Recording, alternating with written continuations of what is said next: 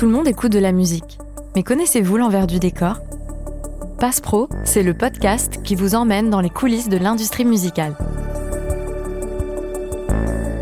Vous découvrirez les personnalités qui œuvrent dans l'ombre au succès de vos artistes préférés. Je suis Mélodie et j'accompagne depuis une dizaine d'années les artistes dans l'élaboration de leur stratégie digitale. Chaque semaine, un invité viendra partager les secrets de son métier, ses conseils et ses meilleures anecdotes.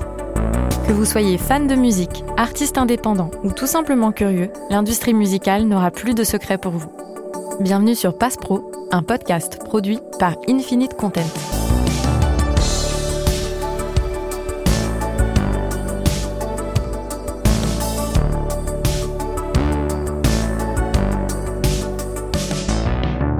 Aujourd'hui, nous recevons Michael Choufan, producteur, compositeur et fondateur de l'agence Les Cosmonautes avec Jonathan Lurquin et Thomas Rossi. Ils produisent des musiques originales pour des séries, des films, des podcasts, des publicités. Ils font ce qu'on appelle de la musique à l'image. Avec plus de 15 ans d'expérience dans le domaine, Michael a travaillé sur des projets pour des marques prestigieuses telles que Chanel, L'Oréal, Peugeot, Salomon ou encore Lancôme. Comment répondre aux attentes des clients tout en exprimant sa propre créativité artistique?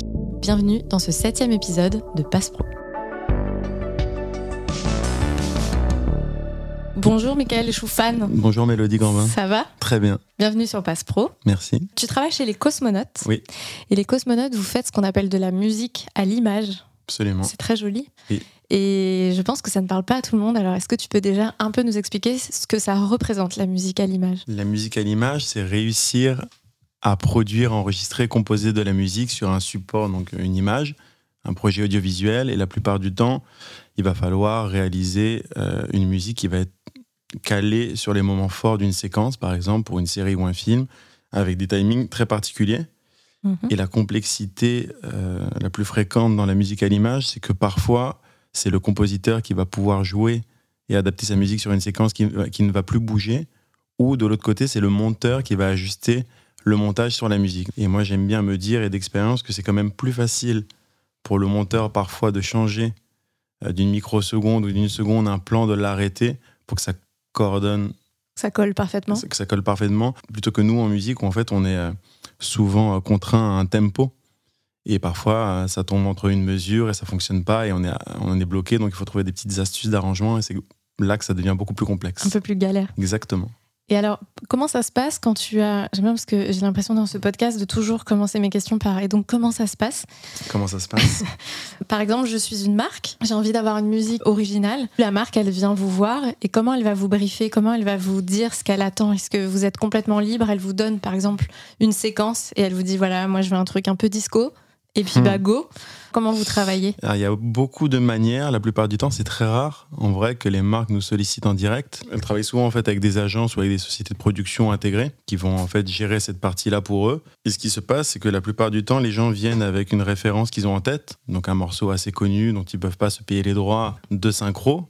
Ils n'ont pas envie de se payer non plus une musique de librairie parce que ça peut paraître un peu cheap et qu'ils n'ont pas forcément la possibilité de l'adapter à la perfection. Donc, la majorité du temps, on nous demande, ou en tout cas on nous a demandé par le passé et beaucoup en publicité, de faire ce qu'on peut appeler des, des look-alike, en fait, c'est-à-dire refaire à la manière d'eux un morceau. Et par exemple, tu vois, pour une marque d'automobile, ils voulaient euh, s'acheter une musique, euh, je sais pas, imaginons des Stones.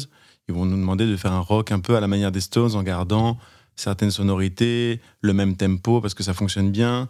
Donc c'est un peu gros pour les Stones, c'est un peu plus compliqué, mais il y a des musiques qui sont entre guillemets plus faciles à, à reproduire que d'autres. Et comment tu fais si c'est par exemple une musique avec laquelle à la base t'as pas forcément d'affinité ou tu vois, ça peut être un peu complexe? C'est une très bonne question parce que souvent on te demande en quoi tu es bon. Donc il y a des gens qui sont excellents en électro, il y a des gens qui ont fait le conservatoire qui sont excellents en musique orchestrale et en orchestration. Il y a des gens qui sont très bons en pop, d'autres en folk. Nous on a un petit peu, en tout cas Joe et Thomas qui sont les compositeurs chez les Cosmonautes sont assez polyvalents. Thomas a étudié la, la clarinette et le chant, Joe la guitare, le piano. Ils font de la musique ensemble depuis à peu près 15 ans, donc ils ont quand même beaucoup d'expérience en tant que producteur, en tant que compositeur, et du coup, c'est parfois mieux d'être un peu un touche à tout et d'avoir une culture musicale vaste pour pouvoir justement répondre plus facilement, même si parfois on fait le travail et on se combat contre des gens qui sont bien meilleurs que nous parce qu'ils font exclusivement que ça. Tu disais qu'il y a un intermédiaire, c'est une agence. Les échanges que tu fais quand tu es toi compositeur et que tu écris pour une marque, comment vous faites en fait pour gérer un peu les retours, pour essayer de comprendre? Parce que la musique c'est finalement tellement abstrait et vous parlez à des personnes qui ne savent pas forcément parler musique. Oui, bah tu as, bien soulevé le problème. En gros, ce qui se passe, c'est que pour la musique, souvent, en tout cas, de ce qu'on a ressenti, c'est que les gens ont souvent leur mot à dire parce qu'ils pensent connaître la musique et, avoir une opinion dessus. Et ce qui se passe, c'est qu'il y a énormément d'interlocuteurs entre le moment où nous, on va produire, composer quelque chose et le livrer, et le moment où le client potentiel ou la marque va l'écouter. Le problème, c'est que euh, le message est déformé que chacun donne son avis, chacun décide de modifications. Et en fait, quand on arrive tout en haut, il reste plus grand chose. Donc, nous, on a remarqué que moins d'interlocuteurs, généralement, mieux ça se passe. C'est plus simple pour nous d'être en direct, soit avec un réalisateur quand c'est possible, ou avec le potentiel décisionnaire. Parce que du coup, il y a moins d'interférences et on, va aller droit au but. Et on pourra après faire, s'il le faut, des allers-retours, mais on va pas être biaisé par le message. Et tu as des, des exemples peut-être de campagne, peut-être une anecdote que tu as pu avoir avec une marque? Alors si, j'en ai une qui est drôle. En gros, ce qui s'est passé un jour, on a, c'est vraiment vrai en plus. Hein. Et en plus, c'était notre première vraie grande euh, potentielle victoire, donc je ne vais pas les citer. Et en gros, chez TBWA, ils ont une prod son intégrée. Ça s'appelle Health, comme Gum et la prod sont intégrés de BETC depuis euh, qu'ils sont mm. à Pantin. Moi, je connaissais très bien les gens de Health. Ils nous avaient mis sur euh, la compète, si tu veux. Donc, tu es plusieurs compositeurs, tu fais la compétition. Notre titre est retenu, on le retravaille, on le retravaille, on le retravaille. On gagne cette fameuse compétition. Et c'était euh, au tout début de la société, donc on était vraiment ravis. C'était notre première vraie campagne télévision avec euh, des droits derrière. C'était une belle référence, un beau client, donc on était vraiment les plus ravis. On avait même acheté du champagne, je me rappelle, parce que c'était vraiment la première. ça, on marquait le coup, en fait, ça se fêtait. Et euh, deux jours après, on nous a appelé en nous disant que finalement, on n'avait pas été retenu. Donc là, douche froide, clairement. On avait déjà bu le champagne. Voilà, il était très bon en plus. Grosse douche froide, et on a appris après coup, et c'est vraiment une vraie histoire, c'est véridique, et malheureusement, ça peut arriver plus souvent qu'on peut le croire, c'est que un des décisionnaires en fait de cette marque a entendu avec sa femme dans sa voiture une reprise d'un morceau qui était Tainted Love, était repris je sais plus par qui, donc un cover, donc moins cher à acheter que l'original. Et il s'est dit bah tiens, on va mettre ça. Et il a vu avec la chance pour acheter ce titre et il l'a placé sur la campagne. Sympa. Sympa.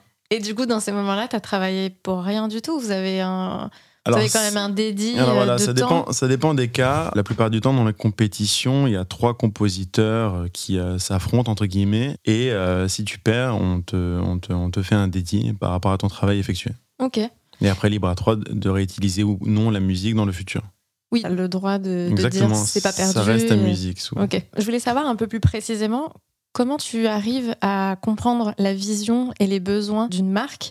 Parce que je me dis peut-être que tu as aussi besoin de comprendre à quel moment ta musique intervient dans le film pour, tu vois, un peu capter l'intensité du truc. Comment ça, ça se traduit? Alors, dans le cadre, par exemple, d'un film publicitaire, les trois quarts du temps, donc c'est assez court, c'est des formats qui font souvent 30 secondes, 45 secondes. On est assez bien briefé, donc on nous donne une timeline avec euh, l'intro, le développement, le climax, la fin de la publicité, on sait à peu près ou faire évoluer la musique. Très Vous la voyez? On la voit. Ça nous arrive d'avoir le film pas fini ou un mood board ou en tout cas les intentions. Ça nous arrive aussi de composer à l'aveugle, c'est-à-dire vraiment sans aucune image, juste avec un mood board, des images d'intention, etc. Ce qui est quand même beaucoup plus dur. Et on a un brief souvent qui va rappeler les intentions, les instruments qu'on peut utiliser. Parfois, il y a des clients je, pense à une société qui est en Angleterre avec qui on travaille, qui fait des briefs extrêmement précis où clairement ils disent on veut pas tel, tel, tel instrument, on veut pas que ça sonne comme ça. Il peut y avoir une note du réalisateur, par exemple, qui nous donne une playlist de morceaux qu'il aime bien, ou en tout cas l'univers qu'il aimerait retrouver. Tout dépend des gens avec qui on travaille. Parfois, ils savent exactement ce qu'ils veulent, parfois ils savent pas. Parfois, on fait exactement ce qu'ils veulent et on se fait tout jeter et on se rend compte que ce qui a gagné, c'est quelque chose qui n'a rien à voir. Parfois, on prend le pli de faire ça et d'être complètement à côté en se disant bon mais il y en a marre parce qu'on a perdu cinq compétitions en voulant faire trop mm. à la manière d'eux, on va faire un truc qui nous ressemble et qui pour nous fonctionne et ça fonctionne pas. En fait, c'est très aléatoire. C'est vraiment au moment de l'écoute où les gens ressentent ou non que ça peut fonctionner, sans euh, oublier que parfois, et ça c'est de plus en plus le cas, je crois, les euh, marques ou les publicitaires ont pas mal de peur vis-à-vis de ce qu'ils utilisent en musique. Ils font des tests, en fait, des panels qui prennent énormément de temps. Ils font des tests dans des pays euh, européen, par exemple, pour voir si la campagne fonctionne avant de la diffuser, par exemple, en France. C'est un peu le, cas, par exemple, des humoristes qui vont tester leur spectacle en province avant de le faire à Paris. C'est un peu le même système, en fait. Ça me fait aussi penser le, cette question de la contrainte dans la création, parce que vous, c'est clairement euh, ça au quotidien. Tu vas dans la, dans la littérature, ça aide, en fait, souvent à la créativité, parce que tu as un cadre et du coup, ben, tu as un peu une, feuille de route que tu dois suivre. Est-ce que tu penses, toi aussi, que euh, travailler comme ça, pour vous, en tout cas, c'est vraiment un truc où vous, vous arrivez à laisser s'exprimer votre créativité. Et finalement, tu, trouves ça plus simple de composer comme ça dans un cadre ou toi, tu, parfois, tu préférerais euh, être complètement libre? Bah, C'est vraiment une très bonne question déjà, je crois, mais de rien, de rien.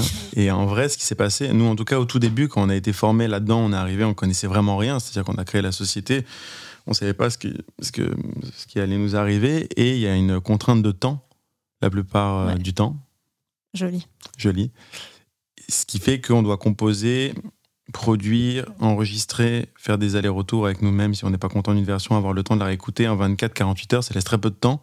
Et effectivement, avec la contrainte d'avoir les gens qui dictent un petit peu ce qu'ils veulent entendre. Donc au final, on est un petit peu esclave à la, enfin, à la merci.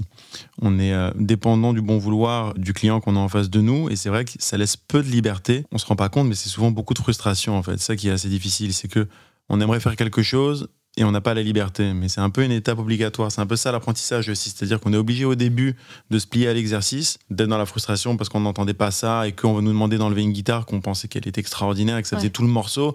Et au final, il s'avère que ça marche pas. Donc on est haineux envers la personne et finalement, on ne sait pas si ça aurait marché avec. Donc on n'a même pas la part de, vérité au final. Et dans la frustration aussi, c'est que quand on on ne sélectionne pas ton morceau, ta proposition, on te donne pas vraiment de raison directe. ça, c'est dur. Et ça, c'est très dur à assumer de ne pas savoir pourquoi. Donc, on te dit oui, non, et au final, tu dois vivre avec ça et continuer d'avancer. Donc, ça, c'est assez formateur. Et puis, potentiellement, après, tu vas voir la pub à la télé et tu vas voir quel est, le résultat. C'est hyper important d'écouter ce qui a été retenu pour savoir. qu'en plus, tu vas te dire, mais c'était vachement mieux ce qu'on avait fait. Exactement. Non, mais l'analyse et la remise en question sont vachement importantes et c'est vrai que c'est très, très dur. Alors, on apprend, au bout d'un moment, on accepte. Il y a vraiment euh, de la résilience à ce niveau-là. Là où on a plus de liberté et plus d'échanges, c'est quand on travaille sur des contenus plus longs. Je pense tout de suite à, sur les séries sur lesquelles on a travaillé, parce qu'on aimerait se diriger maintenant vraiment que dans la fiction. Oui, parce qu'avant, vous avez bossé, pour citer quelques marques, Winard, Lancôme, Salomon, Chanel, enfin pas mal de marques. Ouais, pas mal de marques, euh, de vraiment toutes les industries. Oui, absolument. Et tous les supports également. Et tous les supports. Publicité, le documentaire, un petit peu tout.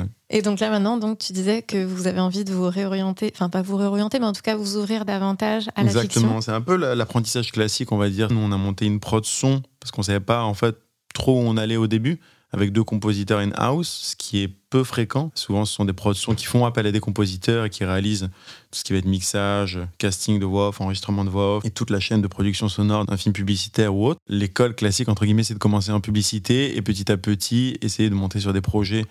Donc, où il y a pareil des compétitions sur de la fiction. On a commencé sur une série qui s'appelait Nu, qui est passée sur OCS. Donc, c'est un superviseur musical qui est un métier qui se développe énormément ces dernières années, qui nous a mis en relation avec le réalisateur. Est-ce que tu peux préciser ce que c'est un superviseur musical? Superviseur musical, c'est une personne qui dans la musique va faire le lien souvent entre le réalisateur, la production et les compositeurs. Donc qui va les sélectionner, les proposer au réalisateur, faire des compétitions ou non d'ailleurs, et derrière assurer le suivi aussi juridique et euh, organisationnel, tout, tout, tout, toute la partie contractuelle, s'il faut clearer des droits, pour utiliser des synchros ou non, c'est un gros gros métier, mais il a aussi la possibilité et la chance de faire travailler des compositeurs en fonction de leur talent. Et alors, juste pour préciser, clearer des droits, c'est un peu notre euh, jargon, mais les personnes qui écoutent savent pas forcément ce que c'est, mais en gros, ça veut dire acheter les droits pour utiliser la, musique. Je fais un peu un, dictionnaire de, la musique dans ce podcast. Ah, vaguement, vaguement. Et donc, du coup, tu disais qu'il y a un superviseur musical qui vous a contacté. Exactement, qui nous a mis sur ce projet. Donc, il a cru en nous parce qu'on avait aussi la couleur musicale qui correspondait à cette série. De mémoire, le réalisateur aimait beaucoup l'univers de R. Alors, on n'est pas non plus R, mais c'était La Femme d'Argent, un petit peu l'album référent et la musique qu'il voulait. nous, on est beaucoup euh, dans cette mouvance électropop atmosphérique. Donc ça a tout de suite matché. Et là, c'était vraiment la première fois où on a pu s'exprimer musicalement parce qu'il était très ouvert déjà musicalement. Il venait nous voir au studio, on échangeait avec lui et ça matchait la plupart du temps sans beaucoup d'aller-retour. Et c'était un support aussi qui permettait de le faire. Donc c'était un, 6 fois 26 minutes, je crois. Donc on a pu faire le générique, on a pu trouver la couleur de la série, derrière décliner les thèmes. C'était vraiment une vraie première belle expérience. Ça nous a mis l'eau ah, à la bouche. Il n'y avait plus de contraintes de temps. Tout était terminé, mais c'était en production. On devait faire les échanges avec le monteur. On a vraiment ressenti que c'était ça qu'on voulait faire. Et on a eu la chance, après, dans le futur, de travailler pour d'autres séries. Alors parfois, ça se passe bien, parfois très bien, parfois beaucoup moins bien parce que tous les projets sont différents, tous les interlocuteurs vont être différents, que ce soit les monteurs, les producteurs, les réalisateurs, il peut y avoir des couacs ou non, mais l'idée c'est toujours d'être au service de la série. Donc là, on peut retrouver de la frustration, ça peut devenir beaucoup plus robotique, il peut y avoir des délais très courts, on peut se faire jeter toute sa musique alors qu'on a fait 10, 12 versions, ça c'est assez frustrant encore une fois, mais c'est le chemin à prendre. Tu voulais me parler de TikTok? J'adorerais parler de TikTok. Je t'écoute. Non, mais en fait, ce qui est assez amusant aujourd'hui, c'est qu'on se rend compte, il y a deux trucs qui sont assez drôles, je trouve, avec la musique. C'est euh, ces artistes qui sont en concert et en fait, les gens ne connaissent que 30 secondes de la chanson.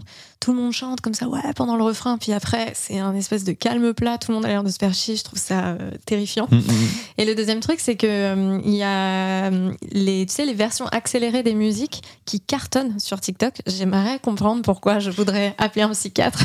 Et alors, moi, j'ai pas d'élément de réponse. Je sais pas s'il faut avoir honte de ça, mais j'ai jamais utilisé TikTok. Je l'ai jamais téléchargé, mais ça me fait un peu peur en vrai. Et on nous a déjà demandé de produire et de composer des musiques pour ça TikTok. Que te demander. Donc pour des campagnes type L'Oréal où il fallait faire des boucles en fait, parce que les musiques se répètent en fait au fur et à mesure. On a déjà fait l'expérience.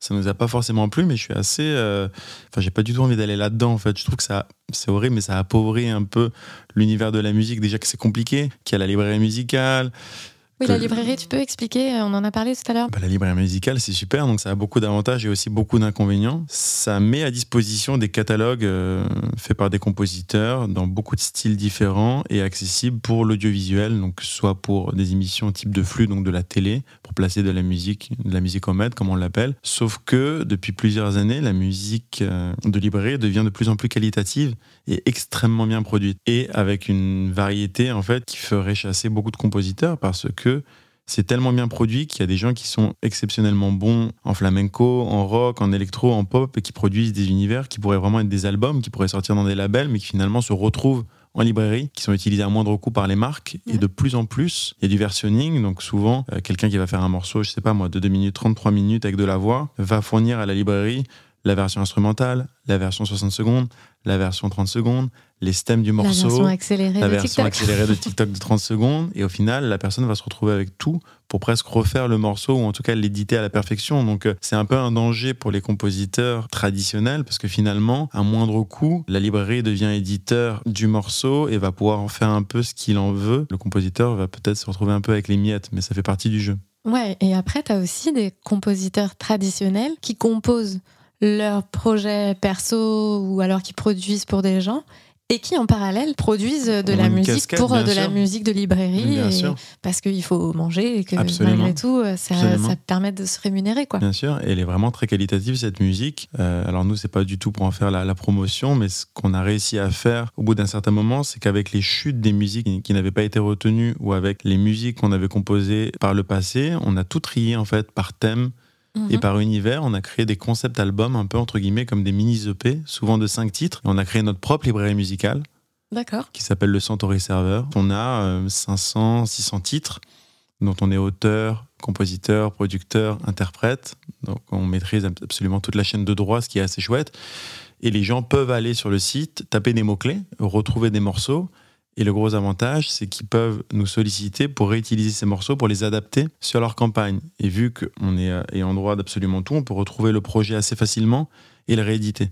Ça a été le cas sur des campagnes pour euh, Peugeot, par exemple, où le morceau qui leur avait plus duré, je crois, 2 minutes 30, il a fallu réadapter la musique sur un 1 minute, mais donc il avait juste fallu rouvrir le projet, faire pas mal d'arrangements, pas mal d'édits dessus, mais c'était, on partait pas de zéro en fait, c'était beaucoup plus simple. Tu sais, en ce moment, il y a un peu tout le monde qui s'excite avec euh, l'intelligence artificielle. Il y a euh, ChatGPT déjà pour euh, pouvoir écrire un peu tout ce que tu veux, qui te permet d'automatiser pas mal de, de, réflexions, en fait, hein, qui pensent à ta place presque. Parlons des dangers. Donc, parlons des dangers. Mm. Et j'ai vu une intelligence artificielle assez folle. Tu as enregistré un podcast dans un café, le son est dégueulasse, tu rentres ton morceau, et puis là, ça te nettoie tout, c'est parfait, le son, t'entends pas un bruit euh, à côté. Déjà, ça, à la base, c'est quand même des, des, gens qui font ça et, pour qui ça prend du temps. Bien sûr. Et puis, il y a aussi, tu sais, ces intelligences artificielles où tu dis, je voudrais euh, une chanson, bah, déjà, ChatGPT fait ça, je voudrais une chanson à la manière de Renault, il te sort des, des paroles et tout. Et pour la musique, ça existe aussi. Absolument. Je sais pas, il y, en- avait, il y en avait une, bon, c'est pas forcément tes, tes références. Peut-être. Mais euh, je pense pas. C'était euh, Cry Me a River de Justin Timberlake, cette chanson. chanté par Ah, le robot Britney Spears, quoi, en fait. ah par la voix de Britney. Donc euh, Très malin. voilà, tu vois, très malin. Il y a aussi des gens qui mettent des, des albums, tu sais, sur Spotify, en mode qui ont été complètement faits par une IA et qui chantent à la manière de Miley Cyrus, par exemple. Oui, Vous, est-ce que ça vous fait peur? Est-ce que vous vous dites, bah nous, on va essayer d'utiliser l'intelligence artificielle, de, de pas en avoir peur, mais en tout cas de s'en servir aussi pour peut-être travailler plus rapidement, mieux, je sais pas? alors c'est vraiment une merveilleuse question là encore. Ah, mais décidément. Ouais, vraiment Mélodie. Mais euh, c'est une bonne question parce que euh, moi j'ai découvert il y a pas longtemps un site où tu t'abonnes et en fait c'est assez chouette parce que ça te fait vraiment gagner énormément de temps ou en tout cas ça peut.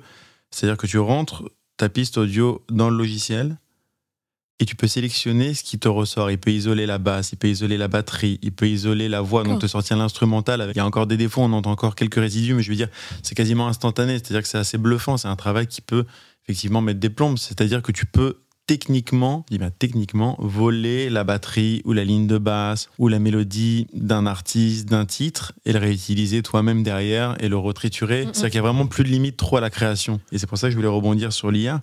Il y, a, pas mal de, dangers de toute façon dans la musique en, général, hein, tout ce qui est euh, plagiat, copie, euh, droit, etc. Et euh, moi, ce qui m'a marqué dernièrement, c'est par exemple l'utilisation de, samples via Splice, par exemple. C'est un logiciel, une plateforme américaine qui te permet de céder des samples de voix, des loops de guitare, des loops de cordes qui sont extrêmement bien enregistrés, souvent masterisés, ça sonne extrêmement bien. Et donc, tu as des crédits mensuels et tu peux télécharger, si tu veux, des bribes de samples que tu as le droit d'utiliser et que tu peux techniquement déposer en ton nom après. Donc, il faut pas en abuser. Je veux dire, c'est dingue de pouvoir réutiliser. C'est même plus de la musique collaborative parce que tu utilises la musique de quelqu'un que tu ne connais pas. Ça se trouve, la boucle a été utilisée par quelqu'un d'autre dans le monde et derrière, tu peux en faire un hit potentiellement Ouais, mais ça, c'est un petit peu comme, euh, tu sais, quand t'as un- t'as des presets, par exemple, que tu utilises. que tu Je pense utilises. à Christine and the Queens. Ah, alors, il y a Christine, ouais, c'est vrai. Mm.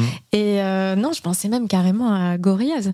Je sais pas si t'as entendu, quel morceau? mais c'était fou. Ah, récemment, euh, Ouais, ouais, ouais, Damon. Albarn qui appuie sur un petit clavier et qui réutilise Oui. directement le son. oui, c'est ça? oui, c'est Et il en a c'est fait un exactement ça. Et il en a fait un hit. C'est fou parce qu'il y a genre vraiment rien qui a changé. Il l'a utilisé tel quel? Ouais, il a utilisé tel quel et c'est un, c'est un tube, quoi. C'est la musique euh, Clint Eastwood. Ah, ben. Non, Attends, non. attends. Je, me- vrai? Grave, je laisse comme ça. J'adore juste. ce morceau, c'est marrant. C'est cette vidéo que j'ai vue, ok. C'est dingue. Mais alors attends, ça c'est la boucle du clavier qu'il a Ouais, utilisé. Ouais, ouais. Et c'est tout le morceau. D'accord, ouais, c'est dingue. Enfin bref, et donc donc c'est un petit peu la la, la même créativité chose. partout. Il y a beaucoup d'outils aujourd'hui qui en fait facilitent le travail. On n'est plus à l'époque où il fallait vraiment se creuser la tête, que ce soit même pour l'enregistrement, tout a tellement évolué. Tu parles de l'IA, l'IA c'est vraiment le, de la step du, du, du projet, c'est-à-dire qu'on arrive à un truc où c'est quelqu'un d'autre qui n'existe pas qui va faire un titre, tu vois. Il y a des Mm. cellules, je crois, dans des labels qui ont été créés d'IA où il y a des artistes qui collaborent avec des IA pour faire des morceaux. C'est-à-dire qu'au niveau de la création, on sait plus trop et de la morale, on sait plus trop où on se situe. Ouais, c'est comme avec, euh, tu sais, Sony CSL fait Voilà, pas mal ça. de, de tests euh, là-dessus. Et Alb, euh, qui est un groupe euh, de musique, avait fait un morceau, je crois que ça devait être en 2015 ou 2016. Et en fait, c'est fait avec une. Enfin, la voix, en tout cas, de Daisy, c'est une intelligence artificielle et c'était en collaboration avec Sony CSL.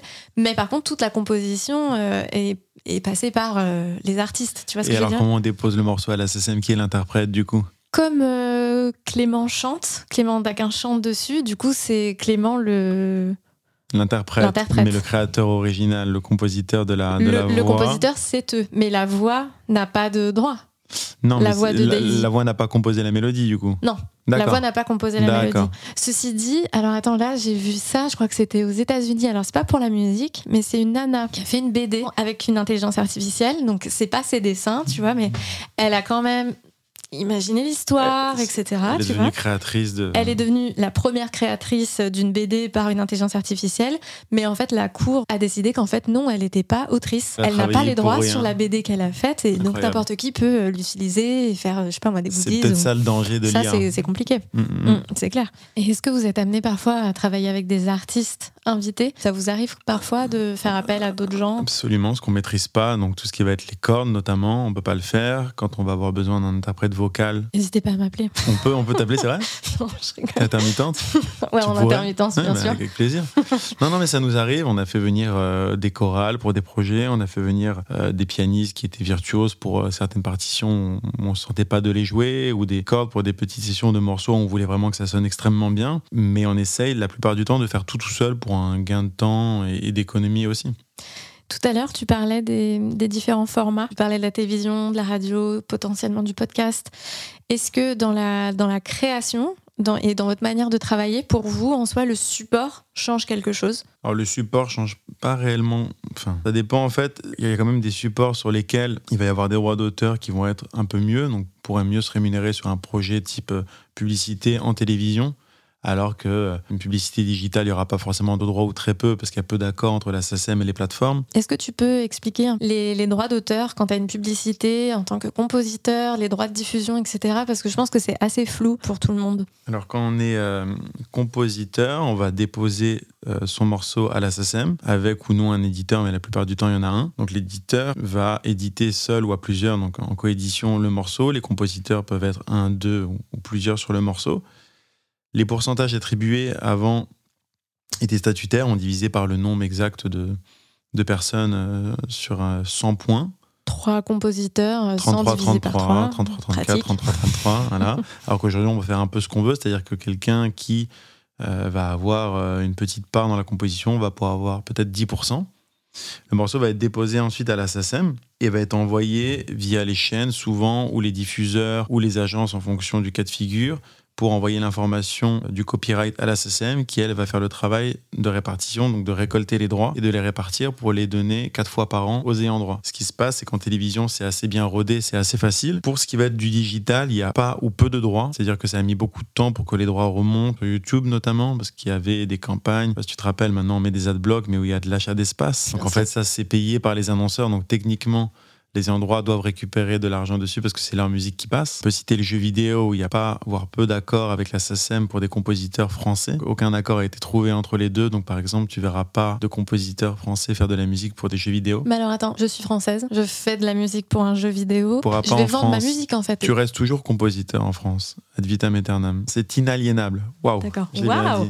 Il a calé, yes Yes Enfin. Non, non, tu récupères toujours tes droits, mais la personne qui t'achète le morceau devient propriétaire du master du morceau. Mais aux États-Unis, il y a le buy-out, donc tu cèdes ta musique de manière définitive. Elle appartient à quelqu'un d'autre, en fait. Tu lui vends de manière définitive. Tu Mhm. n'es plus l'ayant droit de la musique. Donc personne ne fait de la musique de jeux vidéo en France? Non, il y en a un seul qui a fait la musique de Rayman à l'époque et il est resté un des seuls à avoir un deal en direct avec Ubisoft parce que c'est trop compliqué de gérer. euh, Exploitation. Voilà, tu vends euh, 10 millions de copies d'Assassin's Creed ou de n'importe quel jeu vidéo, comment tu rémunères le compositeur? Est-ce que tu as envie de le rémunérer? En fait, ça fait débat. Alors qu'aux États-Unis, c'est facile, tu achètes sa musique et tu l'utilises autant de fois que tu veux. Intéressant. Intéressant. Très intéressant. Dans la musique, ce qui peut être euh, désagréable, c'est euh, de pas être reconnu pour son travail. Quand tu es un chanteur, tu passes à la télé, potentiellement, tu écris pas une ligne de tes morceaux, tu sais pas composer, juste tu es une voix et c'est toi qui récolte, tu vois, tout le crédit. Là, quand on fait de la composition de musique à l'image, on a encore moins de, de crédit. Comment on vit ça au quotidien c'est une vraie question la reconnaissance parce que souvent on a envie d'être mis en avant, on n'a plus envie d'être la personne qui est un petit peu cachée. C'est un bon exemple. Mais alors pour la musique traditionnelle, désolé de citer cet exemple parce que c'est le seul que je connais, mais par exemple Maître Gims, son compositeur, les trois quarts du temps, donc c'est Danny Sainté. C'est lui qui est à l'origine de tout. Pareil pour Relsan, ça va être Scred. Donc, c'est des gens qui, de plus en plus, arrivent sur le devant de la scène. On a, plus de facilité à les identifier parce qu'ils se mettent plus en avant et que les artistes aussi les mettent plus en avant, ce qui est super parce que c'est un travail finalement qui est partagé. Mais beaucoup de gens euh, ignoraient que derrière euh, les hits de beaucoup de chanteurs ou de chanteuses cachaient justement les vrais compositeurs parce que jamais on les a mis en avant. En musique à l'image, dans un film par exemple, donc il va y avoir un compositeur principal et il va y avoir par exemple beaucoup de synchro. Et le problème, c'est que là aussi, un compositeur peut composer 5-6 thèmes super pour le film. Ce qu'on va retenir, c'est la super synchro qui va faire un peu tout le film et ça va rester quelqu'un d'autre. Les synchros, juste pour repréciser le petit euh, dico de Passpro, c'est euh, le fait de prendre une musique qui est déjà euh, qui est connue, une musique, Musique connue, et commerce, de l'utiliser comme ça dans un film ou dans une publicité. Exactement. Pour revenir à la reconnaissance, euh, c'est vrai que de plus en plus les compositeurs aiment bien s'affirmer. Donc dans le petit milieu de la composition, les gens se connaissent. Dans le milieu du film traditionnel, tout le monde connaît Hans Zimmer, John Williams, ce genre de, de- de compositeurs parce que ça reste des, compositeurs traditionnels et superbes qui ont marqué un peu des générations par leur musique. Mais dans les nouveaux films, dans les nouvelles générations, c'est un peu moins le cas. Et il va y avoir aussi cette nouvelle tendance où c'est les artistes qui vont composer la musique d'un film, qui vont du coup devenir eux-mêmes euh, compositeurs, mais plus de musique traditionnelle, c'est-à-dire qu'ils ont une vie artistique avec des lives, avec des albums, avec une vie de studio, de tournée, qui est vraiment un pan de, de l'industrie musicale qui est complètement différent de celui de la musique à l'image et qui vont vouloir eux aussi, parce qu'ils sont passionnés d'image, s'orienter là-dedans. Après, je peux comprendre que pour toi, ça puisse être, bah, en fait, ils nous prennent un peu notre taf et tout. Mais après, moi, je, le vois aussi sous un autre prisme qui est juste de, faire de la musique différemment, que c'est un exercice différent, comme on disait tout à l'heure, d'avoir une contrainte, d'avoir une contrainte de temps parce que c'est beaucoup plus court, alors que quand tu fais un album, tu, as, tu peux potentiellement le faire en en six mois, un an, même deux ans, euh, si euh, mhm. ta maison de disque euh, a des sous. Mais c'est même pas de la, de la jalousie ou autre, c'est plus que parfois on peut sentir qu'on utilise un nom ou une énergie, une espèce de, de, fame qui pousse les gens à travailler avec d'autres personnes sans connaître vraiment leur vraie valeur artistique de compositeur. Et ça, c'est un petit peu dommage parce qu'il y a des gens qui triment toute leur vie, qui font des choses brillantes et qui sont jamais mis en avant. Et on pourrait pas forcément conclure là-dessus, mais c'est un point qui est important c'est la visibilité. Il y a énormément de gens qui font de la musique, énormément de gens qui sont talentueux, beaucoup de compositeurs. C'est difficile d'être représenté par un agent parce que au final, il y a beaucoup d'appelés et peu d'élus, et c'est très difficile de se faire un trou. C'est comme euh, en musique, il y a beaucoup de gens qui vont faire des, émissions de télé-réalité, qui vont les gagner, et on n'entend plus parler d'eux au bout de six mois, un an, comme il y a des gens qui mettent dix ans à connaître la gloire, comme il y a des gens qui connaissent la gloire au bout de six mois et qui derrière font plus rien. Et c'est vrai qu'il faut toujours être mis en avant, avoir une bonne communication. Ça reste un pan qui est vraiment euh, très difficile parce que peu de musiciens, souvent peu de compositeurs, ont soit confiance en eux, soit savent se vendre. On peut les assimiler un peu à des rats de labo, c'est un peu vrai. C'est des mecs qui gèrent vraiment la musique qui aiment faire que ça. Parler d'eux-mêmes, ça les fait chier, ils sont pas en confiance, ils vont avoir du mal à se mettre en avant et à se vendre auprès d'un réalisateur ou de quelqu'un. Donc il faut trouver les gens qui peuvent les accompagner. Moi, c'est mon rôle, par exemple, avec Joe et Thomas, parce que je vais mettre en avant leur musique, en parler peut-être plus facilement, même si je pense qu'il n'y a pas mieux que pour parler de leur travail. Mais c'est vrai que c'est parfois difficile de trouver les mots ou d'avoir la, confiance nécessaire. Et euh, les artistes qui ont justement un entourage ou des gens qui travaillent pour eux vont avoir peut-être beaucoup plus de facilité là où d'autres pourraient aussi être méritants. Mm, c'est plutôt ça. C'est clair. Et je t'ai pas demandé comment tu es arrivé dans ce milieu. Alors vraiment par hasard, moi j'ai travaillé dans le web après mes études. J'ai été licencié car il y a eu un plan économique dans ma société. Et un été, euh, donc Joe et Thomas, c'est mes amis de lycée. Je les connais depuis plus de 20 ans. Et euh, ils ont toujours fait de la musique ensemble. Ils avaient un groupe euh, de musique qui s'appelait Macadam. Et le groupe s'est séparé au moment où moi j'avais plus de travail. Ils m'ont appelé en plein milieu d'un été. Ils m'ont dit voilà, on veut monter une structure de musique à l'image. Est-ce que tu veux en faire partie? Moi, je savais pas du tout de quoi on parlait. vu que je suis un super ami, je leur ai dit, bah, bien sûr, faisons ça, les gars. et ça s'est passé hyper rapidement. Donc, l'été est passé. On a trouvé ce nom, donc les cosmonautes, sur un scooter. Euh, merci. C'est donc Thomas Rossi qui l'a trouvé. Hein, sur un scooter sur l'autoroute en allant à Leroy Merlin. Il a hurlé dans les oreilles, j'ai trouvé, ce sera les cosmonautes. Tu fais, ah bon? Il fait, ouais, ouais. On a appelé Joe en sortant. Il a dit, bon, Joe, les cosmonautes. Il a dit, très bien, ça me va. On a déposé ce nom. On a déposé les statuts. Et vraiment, je crois qu'en octobre, on avait créé la société. C'était en quelle année, ça, du 2014. On arrive doucement sur les 10 ans. C'était juste trois copains, 26-27 euh, ans, qui euh, avaient des compétences différentes, qui voulaient travailler là-dedans et on savait pas du tout où on mettait les pieds. Moi, j'ai un petit peu fait ce que tout le monde aurait fait. J'ai regardé mon réseau existant. J'ai trouvé quelques contacts qui m'ont aidé au début à avoir d'autres contacts. Après, il faut y aller un peu forceps, quoi. C'est-à-dire qu'il faut appeler les gens, envoyer des mails, faire des rendez-vous, se déplacer, un peu se forcer, bien identifier les gens, qui fait quoi, où. Et euh, il y a le facteur chance aussi beaucoup, facteur talent. On est bon normalement, on se fait rappeler où on parle de nous, ça fait une publicité, mais c'est vrai que ça a été dur au début. Il a fallu serrer les dents pour réussir euh, à se développer et euh, surtout que la concurrence est, est devenue immense dans ce milieu il y a beaucoup de gens qui créent des prods sons, qui deviennent compositeurs. Moi, j'en vois toutes les semaines. Je reçois des demandes de gens qui veulent travailler. Je, vois des, teams comme nous, en fait, qui se lancent là-dedans. Donc, du coup, c'est de plus en plus concurrentiel. Ouais, j'imagine. Il faut pas trop devenir has-been, en fait. Et ça, c'est le, le, plus dur, je pense. faut pas laisser la place aux jeunes. Parfois, on se dit qu'on est menacé un peu. c'est comme dans tout. Ouais, ouais, ouais. Après, tu vois, il y a, y, a, y a, ce truc aussi de, de, se tenir un peu informé. J'imagine aussi que vous êtes obligé de, de d'écouter ce qui se fait. Ce qui se fait de, justement, pour pas se sentir euh, mm. dépassé et se mm. dire, ouais, ça y est, on est devenu des vieux ringards. Alors, il y a, y a, ce pan-là. Il y a aussi le côté très technique, c'est-à-dire que euh, moi, je l'ai vu euh, en observant Joey et Thomas au fil du temps, mais le traitement et la qualité de ton son, c'est-à-dire vraiment être à l'affût des derniers plugs, des techniques de mix. Il y a vraiment ce côté geek qui est très important quand tu es producteur. Tu dois te tenir au courant de tout ce qui se fait pour avoir le meilleur son, pour avoir le meilleur traitement, pour sortir plus fort que les autres, pour avoir la meilleure disto, pour avoir... Ça, c'est vachement important. On se rend pas assez compte, mais il y a ce travail artistique où tu imagines ta musique, mais après, derrière, il faut la façonner. C'est un peu comme en cuisine il faut avoir les bons outils. Et c'est bête, mais tu as les meilleurs outils, t'es meilleur en fait. Ta musique a meilleur goût finalement. Exactement. N'est-ce pas? Comme quand tu montes une, une table. Waouh, ça on comprend. Je te dis ça parce que je fais énormément de travaux chez moi et que je me suis rendu compte au bout de tellement d'années qu'un putain de tournevis, ça fait toute la diff. Et oui, le bon matériel. Le bon matériel. Le bon matériel, c'est ça qu'on veut. Euh, J'aimerais bien euh, que tu partages avec nous ton top 3 des albums qui t'ont marqué. Attends, j'ai. Je, les ai en tête, si je les ai en tête, je crois, mais ils ont tellement changé. Au début, je me suis dit, est-ce que je vais garder cela ou non Tu peux changer si tu veux. Alors, Hmm. Alors, ton top 3. On va m'assimiler. Wow. C'est une, une nouvelle euh, tradition dans, dans Passe Pro. Première tradition, chaque personne qui vient a son, sa pâtisserie préférée. Millefeuille. Millefeuille, ça c'est fait. Il était, il était bon. Délicieux. Superbe. Merci beaucoup. Et donc, la nouvelle deuxième tradition, c'est partager son top 3 des albums qui nous ont marqués et pourquoi aussi. Bah, c'est difficile d'en sélectionner que 3. Quand je les revois là comme ça, j'en aurais peut-être mis d'autres. Bon, le premier, on peut le garder, c'est MC Solar. Euh, c'est l'album 5e As, parce que c'est celui peut-être que j'ai le plus écouté, même si je suis très fan de, de ce rappeur. 5e As, pour moi, c'est un album parfait. Euh, il est extraordinaire. Toutes les prods sont sublimes, ses textes. Euh, il y a une chanson cachée à la fin quand on l'écoute. Enfin, J'adore les artistes qui font ça.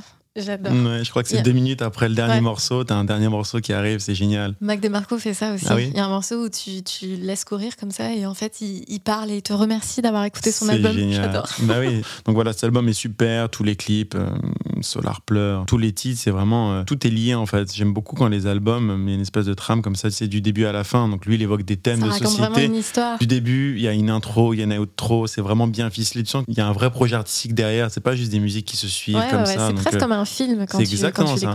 Donc ça, ça m'a beaucoup marqué. J'ai bien rayé le CD. Euh, Queen, parce que j'ai grandi avec Queen, avec mes voisins, on écoutait Queen tout le temps. Innuendo, c'est pas l'album le plus connu. Il y a un morceau qui s'appelle Innuendo. En fait, c'est un mélange de tous les styles. Ça va être lyrique, ça va être rock, ça va être très pop dans le morceau Innuendo. Il y a une guitare, consonance euh, espagnole traditionnelle. C'est assez beau comme morceau. Et j'avoue que euh, Freddie Mercury, bon bah, ça reste, je pense, à l'heure d'aujourd'hui, mon chanteur préféré. J'aime beaucoup euh, sa voix, forcément. Brian May à la guitare. Enfin, tout ça, ça m'a, ça m'a bercé quand j'étais petit. Et pour moi, il est, il est inégalé. Donc, j'ai pris cet album. Et le dernier, alors ça, vraiment. ça, c'est un guilty pleasure, ça. Pas spécialement. en fait, tu l'as vu ce film Ouais. T'as aimé Moi, j'ai pas aimé. T'as pas aimé Non, Le 1 ou le 2 Le 1. Tu sais, il y a le euh, Top Gun euh, Maverick là, qui est, sorti. Et du coup, je me suis dit, bon, attends, quand même, Top Gun, la base, quoi, je vais aller, je vais aller ah, voir. Ah, tu l'avais pas vu, oui. Je l'avais jamais vu. Et du coup, j'ai regardé et j'ai arrêté avant la fin. Tu, tu crois que c'est un film de garçon plutôt? ah, euh, on est en 2023, on n'a plus le droit de genrer, donc je sais pas. c'est vrai que c'est un mauvais argument. en, moi, en gros, Top Gun, ce qui m'a plu, c'est que quand j'étais petit, j'avoue, je faisais du modélisme avec mon voisin qui était prof de, dessin industriel. Et j'ai grandi avec les maquettes. Et j'avoue, je faisais des maquettes de F-14 Tomcat, j'adorais ça. Je faisais de la peinture, du collage, c'était très manuel. Et j'ai découvert Top Gun. Et en fait, la BO est exceptionnel. C'est un peu le rêve américain euh, version euh, armée de l'air, tu vois, avec forcément euh, Tom Cruise qui est dedans. Et la BO est superbe, en fait. Il faut vraiment l'écouter. Ok, bah écoute, D'ailleurs, elle est tellement bien qu'ils l'ont réutilisée quasiment trait pour trait pour le second film. Ah C'est-à-dire que les mecs sont même pas fait chier. Elle est tellement iconique, cette BO. Il y a Lady Gaga, je valide pas dans le, dans le 2 qui reprend un, morceau, mais ils ont repris les thèmes. C'est-à-dire que moi, j'avais presque les larmes aux yeux parce que je me suis dit, qu'est-ce qu'ils vont faire avec la musique? C'est intouchable, c'est difficile. C'est comme si tu faisais la suite de Pulp Fiction. Tu ah peux pas reprendre d'autres morceaux, c'est ancré, en fait. Bah là, ce film, c'est un peu ça. Donc voilà, je l'aime beaucoup. Bah, merci Mickaël pour ces, ces recos euh, albums euh, éclectiques. Éclectiques, dira-t-on. J'espère que tu as passé un bon moment, que tu pas euh, trop stressé d'entendre ta voix. Non, c'était super. Surtout que je ne l'ai pas écouté. Et oui, parce que vous le voyez pas, mais il a, il a enlevé le casque de ses oreilles pour pas s'entendre. Plus simple beaucoup plus simple. Je te remercie beaucoup d'avoir pris euh, du temps pour venir parler un peu de, ton métier des cosmonautes. C'était super cool. Merci à toi. Et puis euh, peut-être à bientôt pour un prochain épisode sur euh, je ne sais pas quel, sujet dans la musique. Ma reconversion en tant que superviseur musical. Voilà, pourquoi pas, peut-être. merci Michael. Merci à toi. Pour faire vivre ce podcast, abonnez-vous et laissez une note ou un commentaire. Et si vous avez des suggestions d'invités pour les prochains épisodes, n'hésitez pas à nous les faire parvenir. On est aussi sur Instagram. Ce podcast est produit par Infinite Content, agence social media pour marques et artistes. Passpro est disponible sur toutes les applications de podcast. Merci de nous avoir écoutés. On se retrouve au même endroit la semaine prochaine.